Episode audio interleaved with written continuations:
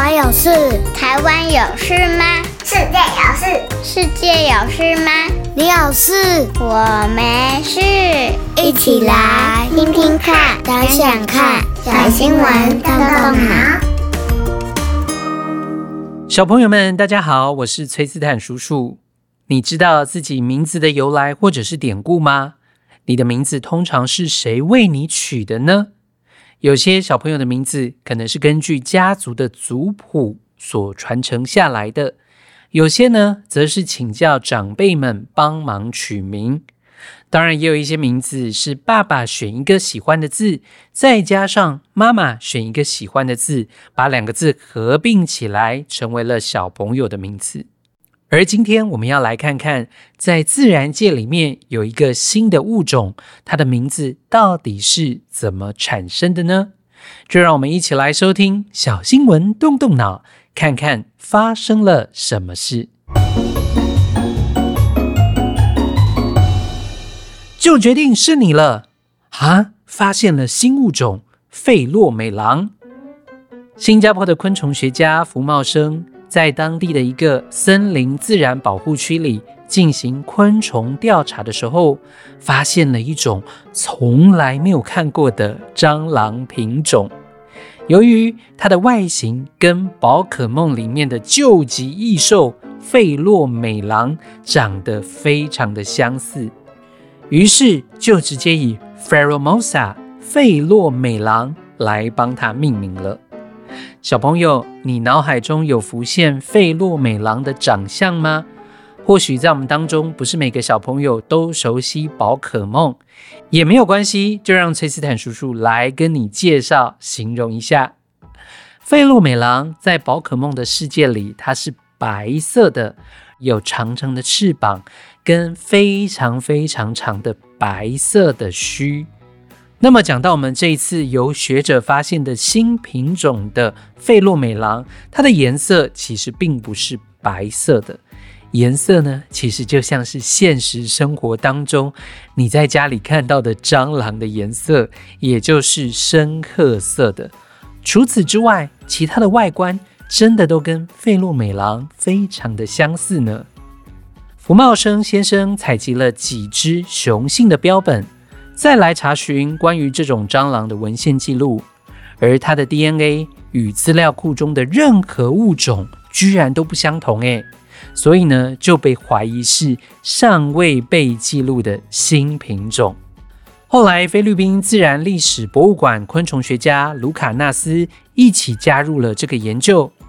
经过形态学以及解剖之后，确定这是一个新的品种。接着，就在《亚太昆虫学期刊》当中正式的发表公告了。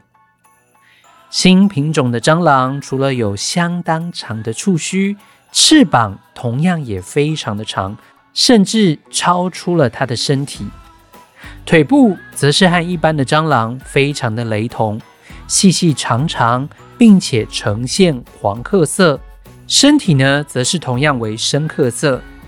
而除了颜色之外，其他的外形和宝可梦中的费洛美狼真的是非常非常的相似，所以他们才决定用这个名字替它来命名。而它正式的名称则是蜚蠊属费洛美狼，分类属于血蜚蠊科的蜚蠊属。而蜚蠊呢，其实也是蟑螂的正式名称。福茂生先生也分享说，人们通常对于蟑螂的研究比较少。大家也都认为它们不如蜜蜂、蝴蝶或者是甲虫那样的美丽，但其实蟑螂在生态系统当中发挥着极为重要的作用哦。像是有些森林蟑螂，它也是传粉者；有部分呢，则是能够帮助生态系的养分循环。蟑螂确实有存在的功用，但是由于它给我们的既定印象跟外观。即使在正式的昆虫调查当中，也常常会被成为被忽视的物种哦。福茂生先生形容自己就像宝可梦世界当中的昆虫训练师一样，在昆虫的世界当中找寻这些非常有特色、特殊的宝可梦哦。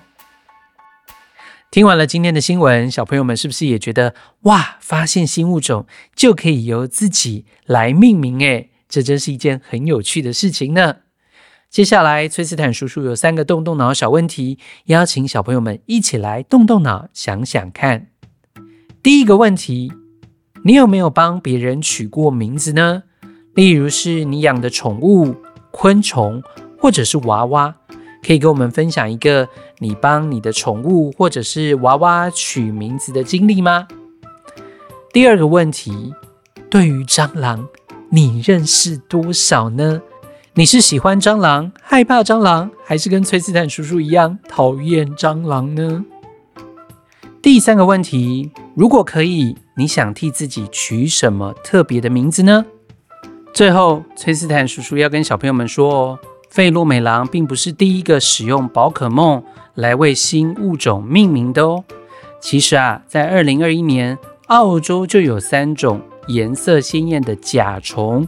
也是用宝可梦世界当中的珍稀鸟类极冻鸟、闪电鸟和火焰鸟来命名的哦，想不到吧？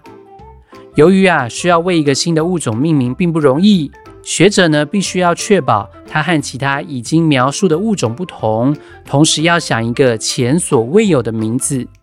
这个时候呢，负责研究的学者就想到了。可以用稀有宝可梦的三神鸟来命名，是不是蛮有趣的呢？趁着暑假，找机会和爸爸妈妈一起走进大自然，看看可以发现什么新玩意儿吧。那么，我们今天的小新闻动动脑就到这里喽。对了对了，还有一个活动要邀请所有的小朋友们一起来参加哦。这个活动就是爱要大声说出来。父亲节即将要来到了。崔斯坦叔叔邀请你录下一句给爸爸的祝福，然后我们会在空中放送出来，给你最爱的爸爸听到哦。更多的资讯，欢迎大家在社团当中搜寻我们的小新闻，动动脑超级基地，加入我们，和我们一起分享哦。下周我们再一起来看看世界上正在发生什么事。别忘记用一个五星赞鼓励我们的小小动脑团队以及崔斯坦叔叔。我们下周再见，拜拜。